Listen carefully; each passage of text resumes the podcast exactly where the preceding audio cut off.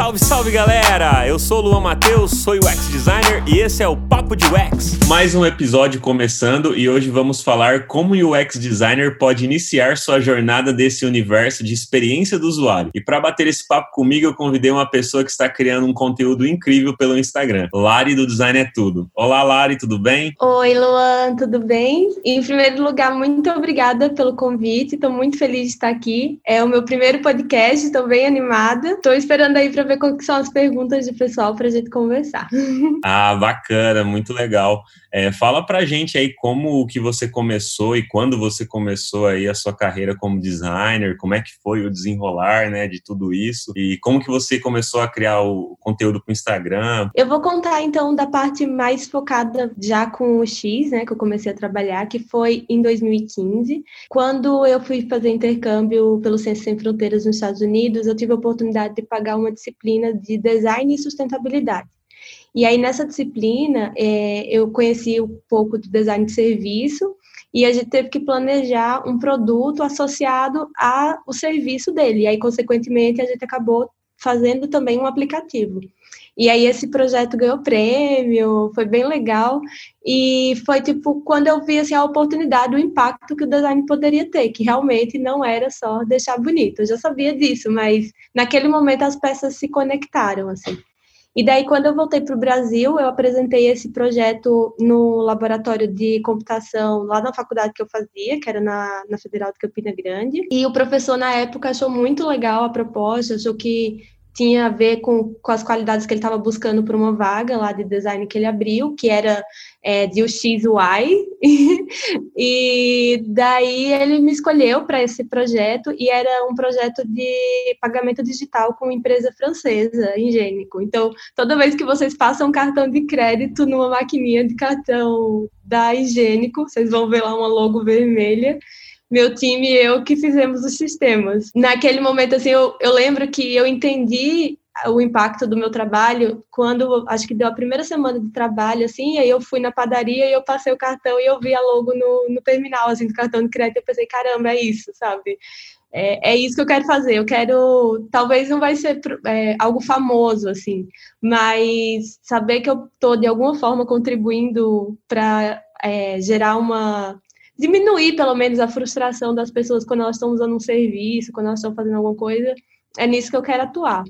Daí eu terminei a graduação e, consequentemente, o projeto também. E eu consegui uma vaga de emprego em Curitiba, que é na MJV. É uma consultoria bem legal aqui, começou aqui no Brasil, lá no Rio, e ela é bem conhecida por aplicar design thinking em grandes corporações, que era o meu super sonho, assim, era meu sonho era trabalhar numa grande corporação, e eu consegui.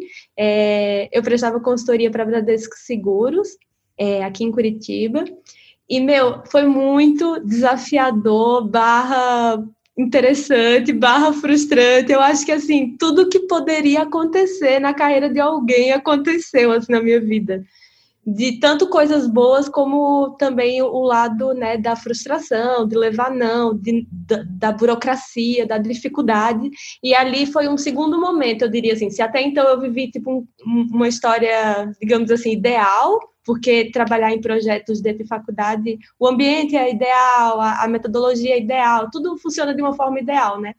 Então, tu, as práticas do Agile, tudo era tudo bonitinho ali. E aí eu fui para uma corporação do mundo real, assim, que existe há 75 anos agora, sistemas legados, pesquisem essa palavra, porque eu acho que ela é, ela é a, a razão de muita frustração do nosso trabalho, às vezes, com hierarquias muito é, de comando e controle, né, no sentido de são muitas pessoas para se alinhar, muitos diretores, muitas pessoas para conversar, então as coisas elas demoram. Foi os extremos assim, né? Se eu vivi a facilidade no projeto na faculdade, nessa empresa eu vivi todos todas as coisas difíceis assim.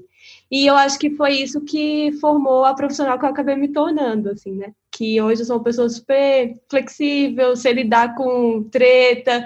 Ah, fulano é difícil, pois eu vou na reunião, pode deixar comigo, assim, tipo, não tenho paciência, não, nada me estressa. Eu sempre consigo navegar muito bem por situações de conflito e, eu, e quando eu penso assim, ah, como que eu desenvolvi isso?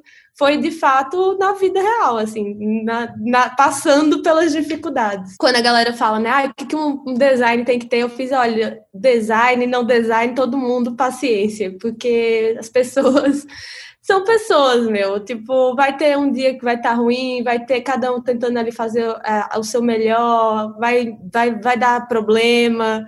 E tá tudo bem. O importante é você sempre se posicionar e ser aquela pessoa assim. Quem que você gostaria de encontrar na sala no momento de dificuldade? Seja essa pessoa, né? E aí, atualmente, eu acabei saindo da Bradesco Seguros porque eu consegui uma bolsa na Apple Developer Academy. Então, ainda tô lá é até dezembro. E aí é a bolsa durante o dia. Não conseguia conciliar o trabalho com, com o estudo. E aí eu fiquei um tempo é, fora do mercado, mas pesquisando, né, como pesquisadora lá no programa. Com seis meses que eu estava sem trabalho, eu consegui uma vaga de estágio. E aí, de novo, um monte de gente, ai, mas você já tem experiência e você vai começar do zero e não sei o quê. E assim, na época, parecia uma decisão muito contrária a tudo, assim, né? Porque por que você vai aceitar uma vaga de estágio, você vai se candidatar para uma vaga de estágio, se você já tem experiência e se você já é formada e etc parecia a decisão mais nada a ver, assim, sabe? Mas, como boa pesquisadora de design, eu fucei essa empresa de cabo a rabo, assim. Então, eu sabia muito sobre ela, sobre as pessoas que tinham criado, as pessoas que tinham trabalhado, conversei com pessoas lá. E uma coisa que me chamou a atenção é que muita gente trabalhava lá, saía e voltava. Então, se tem uma coisa que eu aprendi é a importância da cultura do lugar, assim. E para uma pessoa sair e voltar para a empresa é porque com certeza ela gosta de trabalhar ali. Eu também tinha, assim, uma estratégia, né? Eu sabia que eu ia entrar como estagiária, mas eu não ia ficar como estagiária muito tempo, porque eu ia cavar essa vaga minha lá dentro que ainda não existia. E dito e feito, assim, no meu primeiro mês eu recebi uma proposta para ser efetivada, é, que acabou não dando certo porque eles precisavam de alguém que viajasse, eu não poderia viajar. Daí eles ficou na, no ar a proposta, e aí dois meses depois apareceu um projeto, daí me efetivaram, deu tudo certo, como eu queria, e foi muito engraçado, assim, que o meu chefe, na época, ele chamou para conversar, ele falou, olha, mérito para ser contratada você tem, eu só quero entender por que você entrou aqui como estagiária. e aí foi muito legal, assim, tipo, ouvir deles que eles reconheciam meu trabalho, e daí eu falei que eu entrei porque, na época, ninguém acreditava, assim, pelo menos aqui no cenário que eu tava, né, em Curitiba, Curitiba. É, as empresas que eu, que eu me candidatei assim, elas não acreditavam num trabalho remoto ou flexível para design, o que é muito engraçado, porque agora todo mundo tá remoto. E aí, tipo, até eu mesmo ficava insegura, né? Tipo, ah, realmente, eu nunca fiz isso. Realmente, vai que eu não dou conta de fazer entrevista, de fazer as coisas à distância. Então, eu também não me sentia segura de, de lutar por essa oportunidade remota. E aí, quando eu recebi o não, fui recebendo vários nãos, aí eu falei, nossa, não vou conseguir um trabalho oito horas remoto ou flexível. Vou ter que buscar uma alternativa. E aí a alternativa foi entrar no estágio, porque o estágio era quatro horas, né? E dava para conciliar com, com a bolsa. Mas aí consegui, e foi muito engraçado, porque quando, a gente, quando ele foi me, flex, é, me efetivar, ele falou. E aí tem a questão do horário, né? Como que a gente vai fazer? O que, que você pensou? E eu nunca imaginava que alguém ia me dizer como eu queria fazer o horário, né? E aí eu falei, ah, eu quero assim. E aí eu fiz um horário flexível. Eu trabalho às oito horas, assim, eu sou bem louca, mas o meu horário é totalmente flexível. É, é como os dos devs, e o argumento que eu usei na época foi esse: eu, olha, eu trabalho junto com desenvolvimento, desenvolvimento faz horário flexível, eu vou conseguir entregar, fique tranquilo. E está dando tudo certo, já faz que eu estou é, efetivada vai fazer oito meses e que eu estou num projeto remoto 100% etc desde o início da quarentena, né? E está funcionando tudo bem. Minha equipe é de Campinas, inclusive, não tem ninguém em Curitiba. O cliente é de São Paulo e assim, vamos que vamos. O que eu achei massa que você falou sobre a questão das pessoas, às vezes, né? Tipo, poxa, mas você já está na área há bastante tempo, tem conhecimento, por que, que você quer um estágio, né? Tem uma frase que eu gosto de uma música do MC que fala assim: chances é bom vê-las, às vezes se perde o telhado para ganhar as estrelas. E, e isso é muito legal, porque às vezes parece que você está dando um passo para trás, onde na verdade você só está se preparando para dar mais passos para frente, né? Quando às vezes as pessoas podem até olhar e falar, poxa, né, por que, que você vai querer um estágio, né? Parece loucura, né? Tudo, todas as pessoas pensam loucura, mas ninguém tá vendo o que você tá enxergando, né? A oportunidade do mercado que você tá enxergando para poder é, tá trabalhando e aceitando um estágio. E o que eu vejo às vezes é muita galera hoje em dia não, não reconhecendo isso, já querendo tipo níveis mais avançados, onde de buscar conhecimento na base, né? E falando sobre isso, já puxando esse gancho, é, na sua visão, o que que uma pessoa que está começando ou está querendo se tornar um UX designer, por onde ela pode começar os estudos delas, né? Isso por quê? Porque hoje, no, tanto no Instagram, por causa da pandemia, eu acredito que está acontecendo mais isso, tem muitos cursos, muita galera compartilhando conteúdo, a gente até trocou ideia aquela, aquele dia lá na live, foi super legal falando sobre isso, e a galera fica perdida, né? Elas não sabem por onde elas começam a buscar informação, porque é muita gente dando informação, mas nem todo mundo dando informação da forma correta, né? Até mesmo tem esse problema hoje em dia com as nossas notícias hoje, né? Muita fake news, muita notícia falsa, né? E hoje também tem muito conteúdo raso, superficial, né? E na sua visão, por onde essas pessoas podem começar a buscar o conteúdo é, de forma correta para poder começar esse estudo, para essa pessoa ser uma UX designer de, de qualidade, realmente se inserir no mercado de trabalho, né? É, eu adoro falar sobre isso, assim, educação de design, então eu gosto de dar sempre três dicas, assim, se a pessoa realmente ela não sabe nada sobre design, buscar primeiro conteúdos gratuitos. Tem muita coisa já na internet, é, tanto de livro, e-book, é, bootcamp, né, que são cursos mais curtinhos, li, é, lives gravadas no YouTube, tem aos montes. Então, dá uma olhada ali sem gastar grana na, no que você puder e, e vê o que te interessa. Aí, de repente, você vai ver que existem várias ramificações, né, várias áreas, que a gente sabe que, que tem bastante coisa, conforme vai, uma coisa vai se especializando, ela vai se ramificando também, né? Então, não tem mais essa ideia da, do profissional que faz tudo, ou pelo menos não deveria ter, né? Tem, tem as caixinhas lá, quem faz pesquisa, quem quem faz os protótipos de baixa, de alta fidelidade, quem testa, quem escreve, quem lidera. Então, tem, tem várias caixinhas que você pode se interessar. Gostou de um, mais de um assunto? Começa a se aprofundar. Primeiro, Master Conselho Plus livros, assim. Eu sei que eles são caros, eu sei que são caros. É, tem muito livro também que é em inglês, então não ajuda. Mas tem um livro que eu acho assim que ele é um, um básico, que é o livro Projetando Experiências, que é um urso na capa, que é do O'Reilly, sei lá o nome da editora, não, não lembro agora. E para mim ele assim é um livro básico para você entender de X, digamos assim, né? O, o que que faz. Aí se você quiser investir mais e souber inglês, tem um que é Orchestrating é, experiences. É, e ele é mais complexo, ele dá um, um, tom mais assim conceitual do seu trabalho e tal, qual que é o seu papel, o que, que você vai fazer e tal, como o X, né? Depois de livros, que seria tipo a fonte direta, né? Uma coisa legal da nossa, do nosso momento de vida assim no mundo é que muitos desses autores são bem ativos no Twitter também. Eu seguiria o Twitter dessas editoras, eu seguiria o, o Twitter de autores. Uma coisa que eu fiz, eu ficava olhando os eventos, assim, tipo aquele de Austin, sabe? Sabe? O SWSX. E eu não podia ir, eu não tinha grana para ir para o evento, mas eu olhava o line-up, quem que ia apresentar, e eu catava essas, essas pessoas no LinkedIn, no Twitter. E, meu, eles, eles falam muito sobre design, de graça, assim, sabe? Então, eu ficava seguindo, como eu sabia inglês, né? Eu ficava seguindo, trocando ideia, tirando dúvida. O Dom Norman já compartilhou um drive dele comigo e me respondeu, sabe? Então, é, a gente tem essa possibilidade também de, no mundo digital, se conectar direto com a fonte, com quem está promovendo conhecimento, com quem escreveu o livro lá que a gente gosta, e perguntar, fiquei com dúvida nisso, gostei muito, como que eu aplico, sei lá, meu, mete a cara, sabe? Seja totalmente cara de pau e sem vergonha, assim, é, é o que eu falo. E a terceira coisa, eu gosto muito de curso, é, eu acho que é importante é, ter esse momento, assim, de teoria, prática, até conhecer outras pessoas que estão na mesma, porque vai ser legal você trocar ideia com gente que está estudando a mesma coisa que você, etc.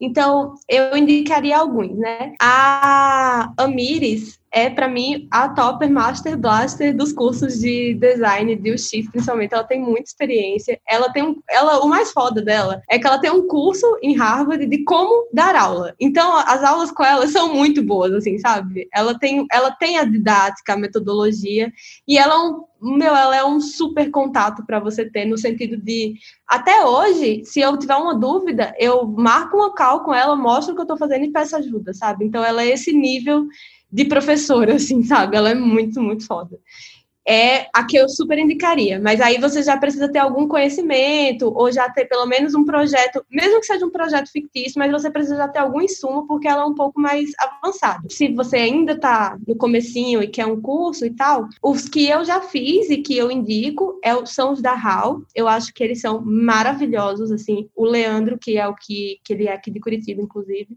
que organiza os cursos, ele é uma pessoa, assim, muito... que a educação é o propósito dele, eu diria então, ele se preocupa muito com as pessoas que dão aula, com os alunos, com a experiência, com tudo. Então, todos os cursos que eu fiz com ele, assim, é de cair o queixo do cuidado que ele tem com tudo, assim, foi muito, muito bom. Eu não conheço os cursos, eu já ouvi falar, né, da Mergo, da Product Arena, eu conheço a Paola, que dá aula no Product Arena, porque ela também dá aula na pós. Então, eu também olharia esses outros, né, o pessoal fala super bem, e tentaria. Eu sei que está tendo todos tão remotos agora, se eu não me engano. Então, isso é um super plus, porque você pode estar em qualquer lugar e fazer o curso, né? Você pode se programar. E é isso. Mas a, a Mires, para mim, ela ainda é o top. Assim, ela tem curso de praticamente tudo, principalmente essa parte do X, de estratégia, de teste, de análise heurística, de todos esses detalhezinhos que você vai precisar aí se você quiser se aprofundar em UX. Muito bacana. Você falando sobre a questão do livro, é, a maioria dos livros eu não vejo como algo muito caro. É, tem livros que eu estava vendo e que eu comprei alguns também para estudar, e eles são livros, às vezes, que saem menos de 50 reais, sabe? E, e, e se você parar para pensar, 50 reais é menos que uma pizza hoje em dia, né? A gente, às vezes, vai pegar uma pizza, uma pizza gasta aí 80, 100 reais para comer uma pizza, comeu duas horas, acabou. Tipo, um final de semana, um sabadão, já era sua noite, sabe? E um livro não, né? Um livro você investe, você pode usar aquele livro por muitos anos, sabe? Tem, que nem o livro do, do mesmo, o design do dia a dia, há quantos anos não foi escrito, meu? E até hoje a galera ainda está comprando porque é um conteúdo que, por mais que foi escrito lá atrás, ainda ele é muito rico de informação que ajuda a gente todos os dias, sabe? Então eu sempre aconselho a galera, ó, compre livro, tem também bastante artigo legal no, no Medium, igual você falou, vê as lives, assiste os vídeos no YouTube para você se inteirar do que, que é esse universo de UX, ouça os nossos podcasts, né, também, bacana para você saber mais sobre esse universo de design e tudo. E, e, com certeza, se você tiver uma grana a mais, fazer algum curso ou outro, né? E sempre pegar reviews da, da galera, né? O que a galera tá achando do curso, pessoas que já fez, não sair já comprando direto, né? Sempre observar, conversar com as pessoas, né? E outra coisa, é, o que, que um, um designer precisa saber? Vamos supor assim, tipo, essa é uma pergunta que o pessoal fez no Instagram lá para mim. Ele tinha dúvida de saber o que, que faz um designer júnior, quais são as responsabilidades dele no trabalho, o que, que ele tem que fazer. Ah, tem que fazer pesquisa e tem que desenhar. Ah, ele tem que, ele tem que fazer código também, né? Tem muita gente que pergunta, nossa, o UX designer tem que programar? Meu Deus, preciso programar, sabe? Eu até brinco, eu falo, galera, ó, eu entendo de programação, sei programar, mas eu nem fico programando. E não precisa saber, né? Mas a galera assim, insiste nessa questão. É, dê sua opinião, fala o que, que você acha, né? Se que que o, qual que é são realmente é, as funções de um UX designer. Aí você pode comentar também, tanto júnior, pleno, sênior, o que, que faz um líder. Eu ainda fiz um post esses dias a respeito do que, que é design ops. Então, eu acho que é legal pensar, quando você estiver planejando a sua carreira, que existem várias possibilidades, né? Você pode ser o eu time, né? O eu design numa agência, ou num startup, ou num projeto menor, como você pode trabalhar numa grande empresa. Hoje as empresas de software estão aumentando vez mais os números de design nas equipes, estão entendendo que faz sentido. Então, nesses cenários, provavelmente, quanto maior a empresa e mais design, mais especializado você vai trabalhar. E, e o que eu prefiro, eu gosto dessa, dessa pegada de é, trabalhar em equipe, assim. Já trabalhei sozinha, mas eu prefiro trabalhar trocando, assim. e então, o que, que você, é, o que, que eu diria que você vai precisar saber, né? Primeiro, muita calma, muita tranquilidade, porque as pessoas, as empresas sérias, elas sabem que se você é júnior, ou Sandy, eu gosto de falar assim, né? você tá aprendendo. Você, você não sabe, né? Você tem um conhecimento talvez um pouquinho ali teórico, se você tiver feito algum curso, mas as pessoas entendem que é tipo, às vezes é teu primeiro emprego, ou você é, tem pouca experiência, fez só um outro estágio, talvez, enfim. As pessoas entendem. Então, tem muita calma e ter muita, assim, eu, eu gosto muito de falar assim, tem aquele brilho no olhar, sabe? Aquele interesse em, em descobrir. Porque, assim, ninguém se importa que você não saiba ninguém se importa, ninguém espera que você vai fazer uma uau solução, porque todo mundo sabe ali que você está começando. Mas também ninguém consegue lidar muito com alguém que tipo não demonstra interesse, sabe? Que é aquela pessoa tipo, conhece, tá? Eu tô nem aí pra vida. Não, demonstra interesse. Poxa, que legal, como que faz isso? O que, que eu preciso fazer? Ah, vocês acham interessante? Proponha, fale, sabe? É, esse interesse, assim, essa vontade de aprender, essa curiosidade, é, que o pessoal chama muito soft skills, né? Skills comportamentais, habilidades comportamentais eu acho que é o mais importante, porque provavelmente a técnica e a prática você pode ter lido mil livros, feito mil cursos, mas você só vai aprender na prática, porque as, cada projeto é de uma forma, cada coisa é de um jeito, então, você, mesmo que você tenha 30 diplomas, você nunca sabe o que esperar de um projeto. Assim. E então, ter muita essa calma, essa tranquilidade de fazer perguntas, demonstrar interesse e estar interessado de fato, né? Se perguntar por que, que eu quero esse trabalho? Ah, porque eu quero ser o melhor o X design, então eu vou me dedicar para ser isso, né? Então, tá ali porque você realmente quer ter um trabalho assim de autoconhecimento também. E conforme você vai subindo na carreira, as responsabilidades vão aumentando. Em que sentido? É, quando você se torna um pleno, por exemplo, já é esperado de você que você não precise de tanta mentoria, no sentido assim, de alguém te dizendo o que deve ser feito. Então, as pessoas já esperam que quando falar assim, olha, pessoal, a gente vai precisar incluir uma funcionalidade de chat no aplicativo, por exemplo. Você já saiba minimamente o caminho que você tem que traçar ali para desenvolver isso. Ah, vou precisar fazer uma pesquisa, vou precisar falar com fulano para pegar as regras de negócio, vou precisar fazer um, um flow para passar para quem vai fazer as telas. Então você já sabe ali minimamente as atividades, não precisa que alguém pegue na sua mão e diga, atividade 1 vai ser essa, atividade 2 vai ser essa, etc, etc. E quando você se torna um sênior, você já se torna aquela pessoa que, além de saber essas mínimas atividades, você também questiona um pouco mais, no sentido de entender de fato a motivação daquilo, de repente você se sente mais segura para pegar um insight de pesquisa, um resultado da pesquisa e questionar um pouquinho o negócio, né, fazer uma provocada, assim, ah, mas ó, a gente viu aqui conversando com, com teus usuários, os clientes, que não é isso que eles querem, na verdade eles querem tal coisa, então eu diria que quanto mais sênior, mais você vai crescendo, mais confortável você vai ficando em ficar desconfortável. É isso. Então, no começo, você surta com tudo, você precisa que tenha o tempo todo alguém pegando na sua mão. Depois, alguém, você consegue ali trilhar um caminho dentro da segurança. E depois, você começa a ficar mais tranquilo e ficar desconfortável, porque é muito desconfortável dizer não para o pior, você dizer que não era bem aquilo que os clientes querem fazer, você questionar uma decisão de negócio ou, ou uma task. Isso é muito desconfortável fazer. Não é legal, não é divertido, é horrível. Então, você tem que estar muito segura para fazer isso, né? E essa segurança você só vai conseguir com experiência e tempo mesmo. Não tem segredo. E aí, indo um pouco para os papéis de liderança, eu nunca fui manager de equipes, assim, né, de cuidado das pessoas. Eu já fui liderança técnica, que geralmente é tipo uma pessoa que a responsabilidade é bem focada em padronizar entregáveis, compartilhar conhecimento, então é mais focado mesmo no técnico, não nas pessoas em si. Por exemplo, eu não tinha responsabilidade de contratar, demitir, é, traçar plano de carreira com a pessoa, não tinha essas responsabilidades que um manager tem, né? que um coordenador, uma coordenadora tem.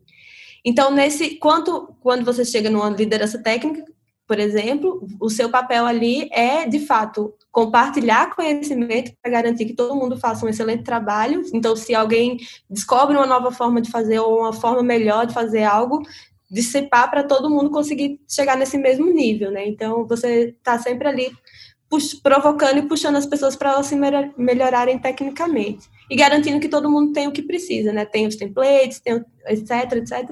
E aí entra um pouquinho, eu diria, no papel do design ops, que tipo, eu vejo muito assim que as pessoas discutem, ah, design ops é um cargo, é um papel, o que que é? E aí eu acho que depende, depende do cenário da empresa, né? Depende de quantos designers tem. No meu trabalho, ele é um papel, não tem o cargo de design ops, ele é, é uma responsabilidade compartilhada, que é como eu acredito e como eu, eu prefiro até. Eu gosto de não ter uma pessoa fazendo isso. Porque, assim, eu que estou ali fazendo o plano da pesquisa, eu que estou aplicando um questionário, eu que estou vendo o que está precisando melhorar. Então, eu não preciso que alguém faça isso para mim. Eu posso chegar lá para o time e falar, pessoal, ó, identifiquei que a gente podia melhorar o nosso roteiro nesse ponto aqui. E a galera vai, beleza, vamos embora, entendeu? Tipo, você que fez o negócio, identificou esse negócio aí, vamos fazer. Então, e assim, ao mesmo tempo, eu não sei nada de UI. Então, alguém lá que está fazendo o teste de habilidade identificou uma melhoria, ou precisou de um template, ou encontrou uma ferramenta nova que é melhor de fazer, meu, eu confio 100% nessa pessoa. Eu não vou dizer para ela qual é a ferramenta que ela vai usar, ela que, que usou na prática que vai me falar qual é a melhor. Então, no meu time é uma responsabilidade compartilhada. Ela é, na verdade, uma pastinha no Drive, onde a gente vai pondo os templates lá, e aí ela é um quadro no Miro, onde a gente tem o processo, e ela é uma reunião que a gente faz semanalmente para se alinhar do que mudou, do que precisa melhorar. E eu acho que funciona super bem no cenário da gente, no tamanho do time da gente, na função, etc. O jeito que eu gosto de explicar, eu roubei esse exemplo do Agile, eu não lembro o link, mas eu posso procurar depois que Design Ops é como se fosse um guia. Então, imagina que você e seu time foram convidados para fazer uma reunião em outra cidade e vocês estão responsáveis por criar um novo produto para a empresa lá. E aí todo mundo fica animado, compra passagem, reserva hotel e chega lá no dia no aeroporto. Aí, quando chega lá, todo mundo, ah, a gente vai de Uber, a gente pega o ônibus, chama um táxi, o que a gente faz? A galera fica ali, uh, decidem, pega um, um táxi. Aí um fala, né? Ah, acho melhor a gente ir direto pro hotel, deixar as malas, tomar um banho. O outro, não, eu quero dar uma volta na cidade e tirar uma foto. Aí o outro, não, eu quero ir direto comer, que tô morrendo de fome. Aí decidem ir pro hotel, maioria venceu, deixa a mala, aí vamos pro restaurante. Chega no restaurante, é outro debate. Ai, tem isso, tem vegetariano, quanto que é, não sei o que, será que pode tomar um chopp? Ai, a gente pede reembolso até de quanto? E vira outra história. Quando chega na hora da reunião, todo mundo já tomou tantas decisões que tá todo mundo, tipo, estressado, cansado, sem paciência. A gente sabe, a gente trabalha com X, a gente sabe que a gente tem um limite de carga mental, né? A gente tem um limite de decisões, inclusive, que a gente consegue fazer com clareza. E a gente faz muitas, mais de milhares de decisões no subconsciente, assim. Então, o estresse, a carga mental no final do dia, provavelmente ela tá bem alta e você não quer decidir mais nada.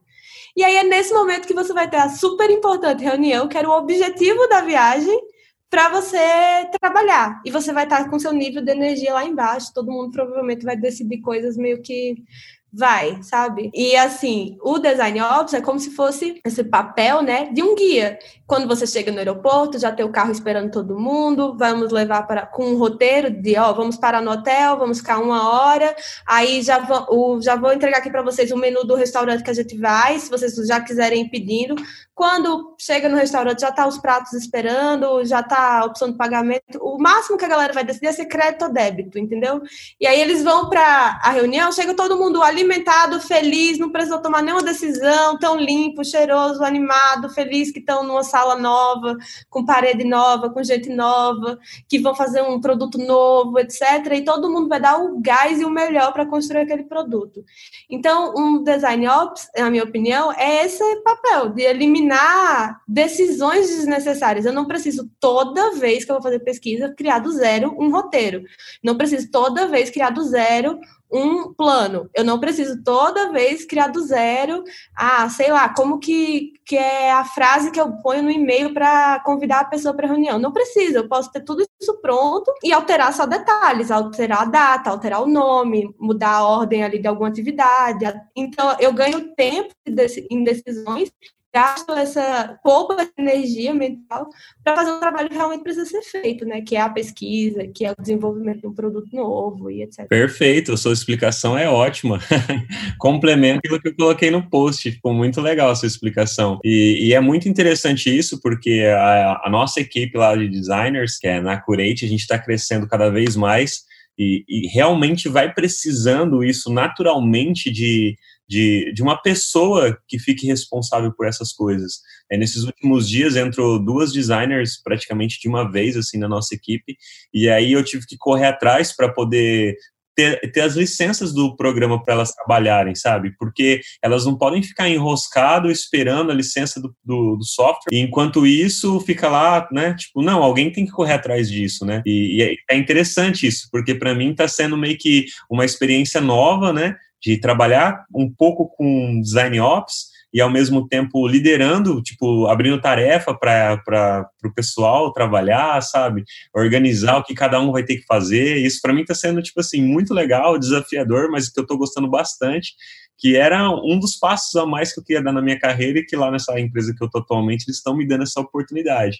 Então, para mim está sendo muito legal fazer isso, sabe? E eu, e eu automaticamente vou vendo que isso é, é necessário mesmo. Às vezes, um tempo atrás, às vezes eu olhava e falava, ah, mas será que realmente precisa de ter esses profissionais, assim? Vai ficar o inteiro fazendo isso? Será que leva tanto tempo? E, cara, leva tempo realmente para você organizar as coisas, deixar tudo redondinho, sabe? Ter as tarefas, tudo certo, para que cada designer vai ter que fazer, para que, igual você falou, ele não perca tempo tendo que saber o que ele vai ter que fazer, ele simplesmente já chega para ele o que ele tem que fazer e ele executa muito bem aquela tarefa que ele tem que executar, né? Sem ter as barreiras que impeçam ele de estar tá executando aquele papel bem feito, né? E isso eu acho super legal. E eu gostei muito do jeito que você explicou sobre a questão da viagem, ficou super 10, muito bacana mesmo. Acredito que todo mundo que está ouvindo deve ter entendido da forma muito clara, ficou muito bacana. Tomara. Eu sei que quando eu expliquei para o diretor da empresa, ele entendeu, queria imprimir o mapa de design ops que eu fiz na parede, etc.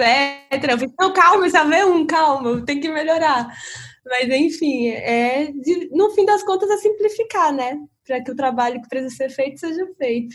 E, e para você, assim, na sua visão, qual é a melhor forma que uma pessoa pode entrar no mercado? Como que ela monta o portfólio dela, né? Como ela estrutura? As pessoas têm muitas dúvidas sobre isso e essas são algumas das perguntas que o pessoal mandou lá na caixinha do Instagram, que eu falei que ia estar gravando sobre isso. E o pessoal mandou, ah, como é que eu faço um portfólio? E mais de uma pessoa mandou essa mesma pergunta, né? Como que eu monto, tá? Eu tenho dúvida, como é que é? O que, que eu tenho que pôr? Eu ponho só a tela, ah, eu ponho os processos, né? Eu ponho é, outros trabalhos que eu fiz além de design também, o que, que eu coloco, né? As pessoas têm essas dúvidas, assim. Eu vou dar aquela resposta polêmica, mas assim, eu sou uma pessoa que eu sou polêmica não porque eu gosto de tacar fogo nas coisas, mas no sentido de, assim, é, não existe resposta verdade absoluta sobre as coisas. Por exemplo, é, eu tenho um portfólio lá, laritertuliano.com.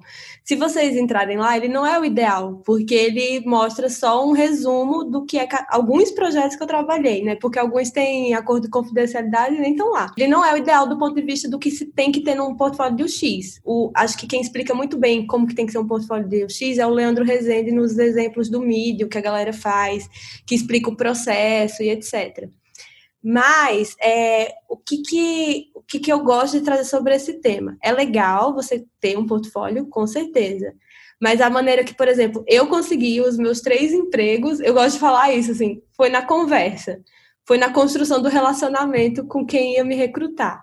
Então, por exemplo, quando eu fui conversar lá com o professor Adalberto, que me deu a primeira oportunidade no laboratório, que era esse, aquele emprego que eu falei no início, é, de pagamento digital, eu tinha um portfólio, tinha, mas era um tipo assim, era o banner que eu tinha apresentado, que ele era bem detalhado, que eu tinha apresentado do, no projeto, inclusive está na internet também, se vocês digitarem o Egg Prize e Vencedores 2015, vocês vão ver lá o meu. E era aquele banner, eu levei o link na hora, eu virei o computador assim, abri e expliquei para ele o que eu tinha feito. E, e expliquei para ele a, sobre mim, assim, o que, que eu gostava de fazer, por que, que eu tinha feito esse intercâmbio, por que, que eu queria essa vaga. Então, tipo assim, é, eu cativei, eu acho que ele na minha ânsia também de querer aquilo, sabe? E de mostrar levemente um pouco de como eu trabalhava.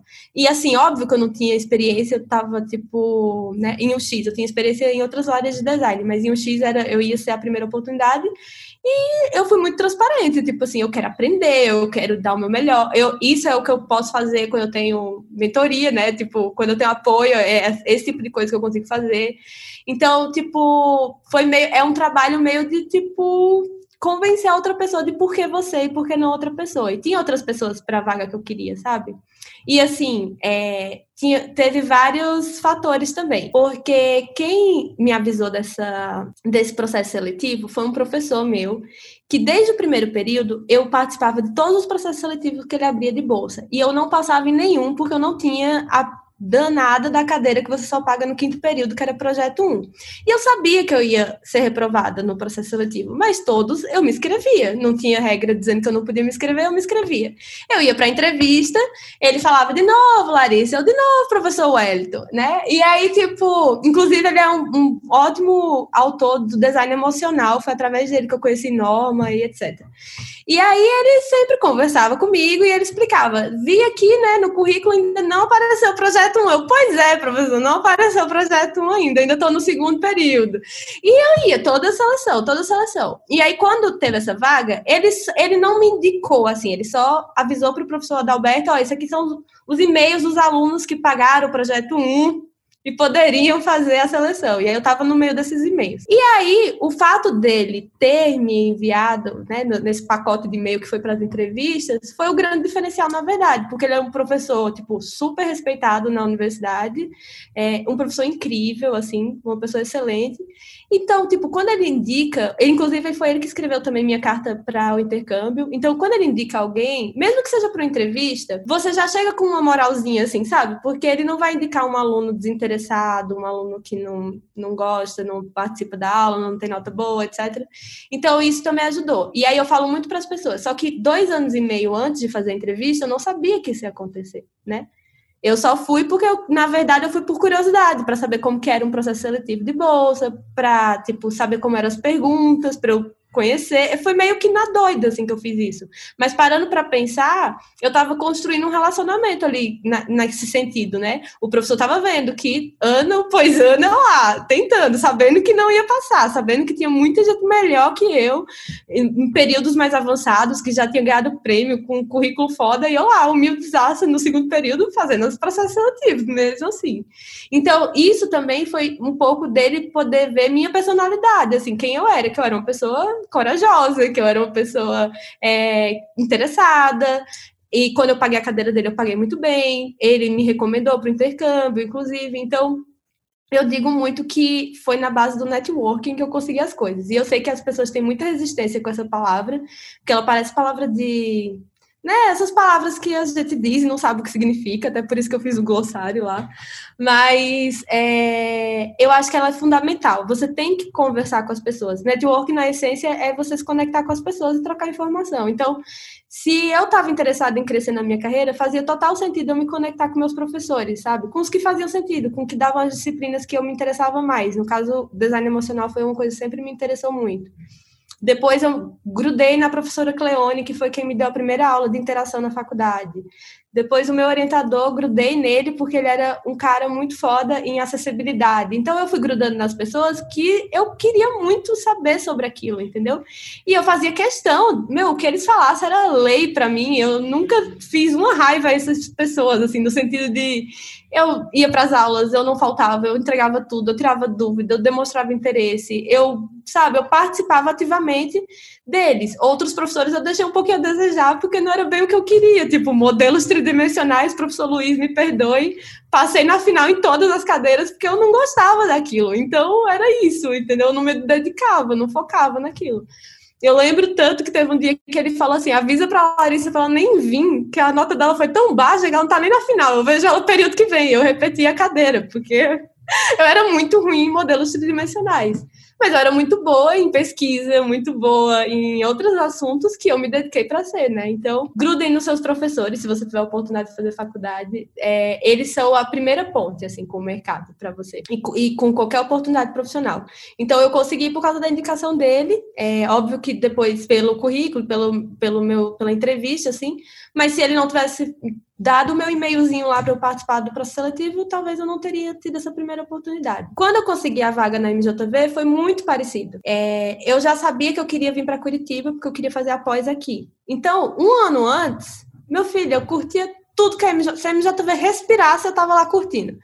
Então as pessoas já sabiam quem eu era, sabe? Tipo, quando eu fui me inscrever para vaga, a pessoa que me entrevistou tecnicamente já me conhecia, de tanto que eu curtia, comentava, compartilhava, todos os textos que eles postavam, compartilhava, comentava, eu estava dando a minha opinião, não por não vaziamente, assim, com interesse, porque eu gostava daquele assunto, porque eu queria um dia trabalhar com eles, óbvio. Então, é, foi muito na construção do relacionamento. E daí, quando eu fui ser entrevistada, não era uma pessoa 100% desconhecida. Ah, Larissa, tudo bem? Entendeu? Mesmo que a pessoa me, me conhecesse 1%, porque só viu uma postagem minha, mas eu era menos desconhecida que meus concorrentes.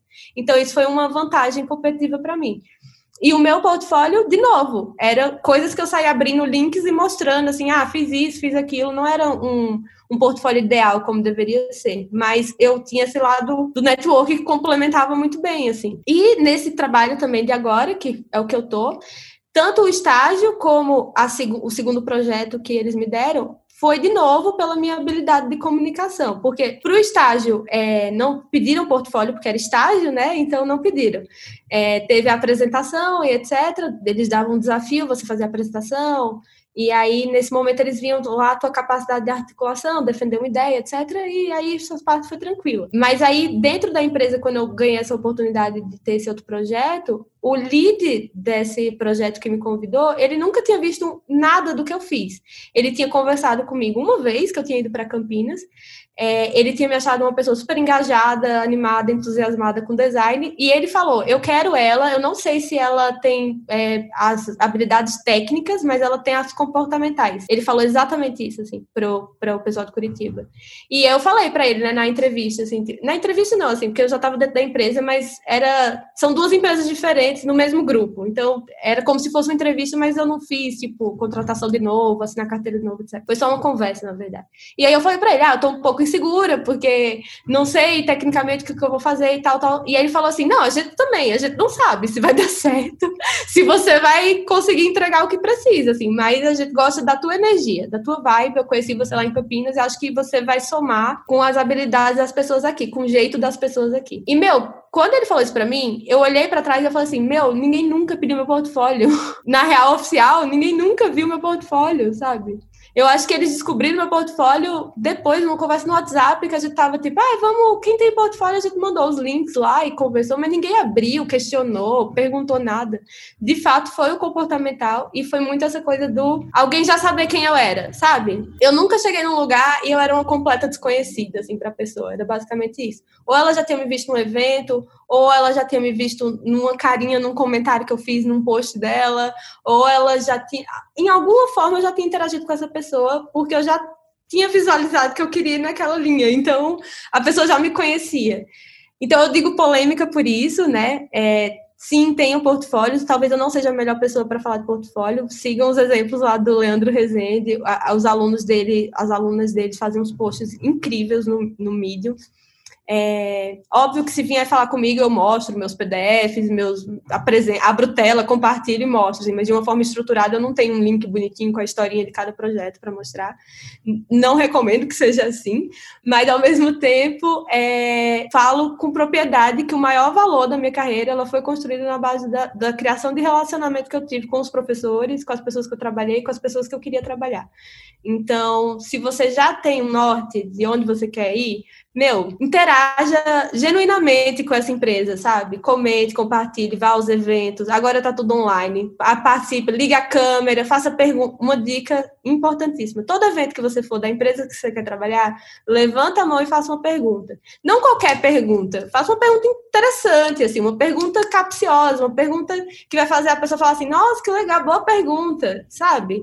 Eu fazia muito isso. Eu ia para o evento, eu ficava na primeira fileira e ficava esperando a hora das perguntas, era a primeira a perguntar e fazia sempre uma pergunta tipo pá, assim, sabe? Porque eu tinha lido o artigo da pessoa, porque eu tinha lido o post que ela fez, porque eu já conhecia o trabalho dela. Então eu sabia que se eu perguntasse aquilo, a pessoa ia gostar de responder. É manipulador? É, mas é um manipulador do bem. e eu acho que a gente tem que ser mais estratégico nas coisas que a gente faz, sabe?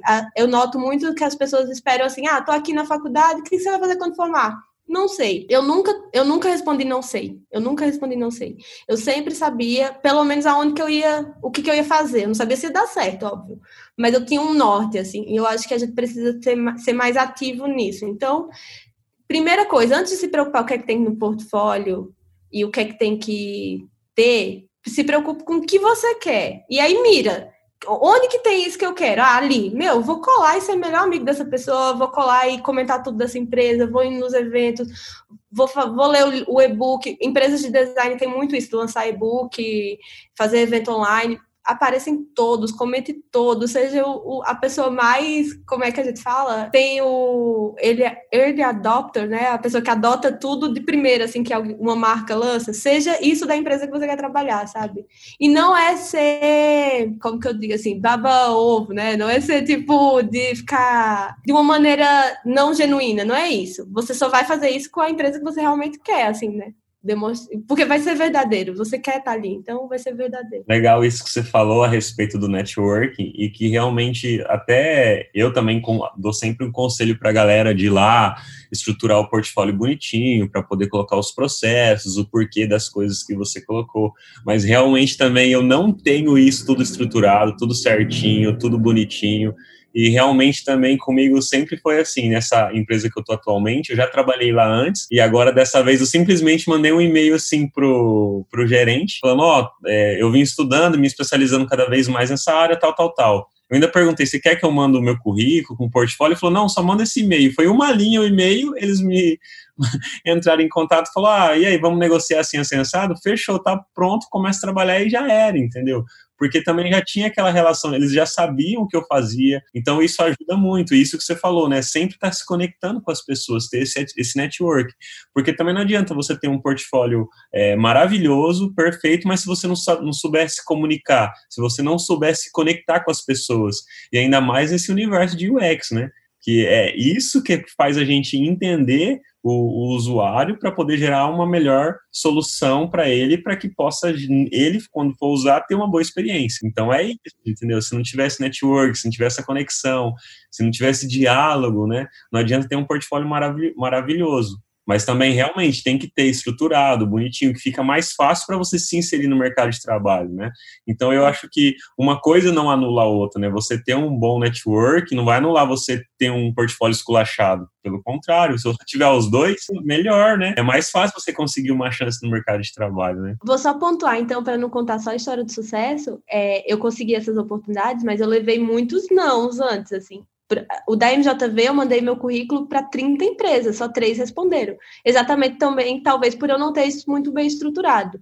Mas acabou dando certo porque eu tinha focado muito minha energia naquela empresa que eu queria ir. Mas tem esse lado também, assim, levei muito não, muito não. Quer dizer, não, não, não siga exatamente esse caminho, né? E vai lá, estrutura realmente portfólio, se dedica, coloca certinho. Eu, por mais que ainda não tenha um portfólio completo, assim, igual o pessoal tem no, no Behance, lá, aquelas coisas maravilhosas, eu tenho meus PDFs, igual você falou. São estratégias que a gente usa para poder conseguir os trabalhos, para poder conseguir, né? A gente está cada vez mais dando um passo a mais na nossa carreira. E é assim que funciona. Cada pessoa vai se adaptando à sua realidade, né, ao, ao mercado que está em volta dela também, porque você está em Curitiba, eu estou aqui no interior de São Paulo, é, é totalmente diferente a, a, as formas que as empresas trabalham, então não adianta eu querer também seguir o seu exemplo, outra pessoa seguir o meu exemplo, dependendo da realidade que ela está, do mercado que ela está, e, e, principalmente às vezes se ela quiser seguir carreira para fora do país, que também o pessoal... Aí é outra pira. É outra, é, entendeu? Então, tipo assim, igual você mesmo falou também, não é uma receita de bolo, né?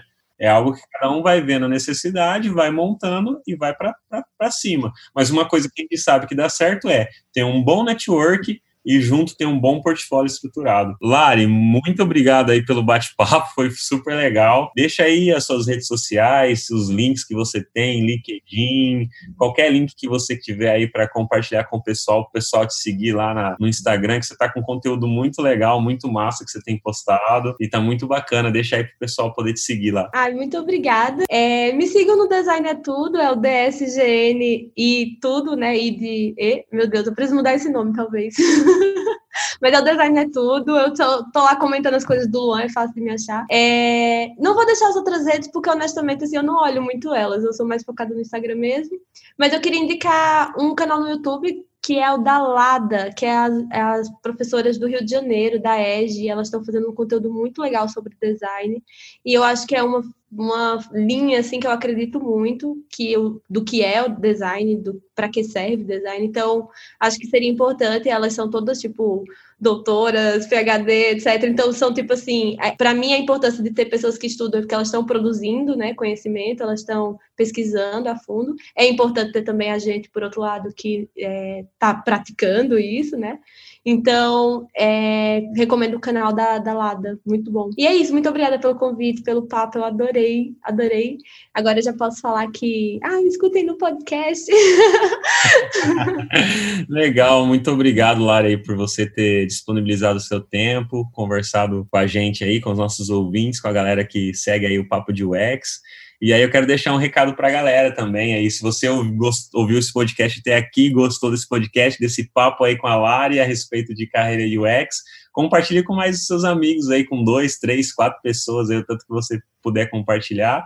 E quem quiser também ouvir algum outro assunto dentro desse universo, ou tiver alguma dúvida a respeito também sobre a questão de carreira, pode deixar lá no Instagram da Lari, que eu tenho certeza que ela vai ter o prazer de responder você. E pode deixar lá no meu Instagram também, que é UXLuan. E até o próximo episódio, pessoal.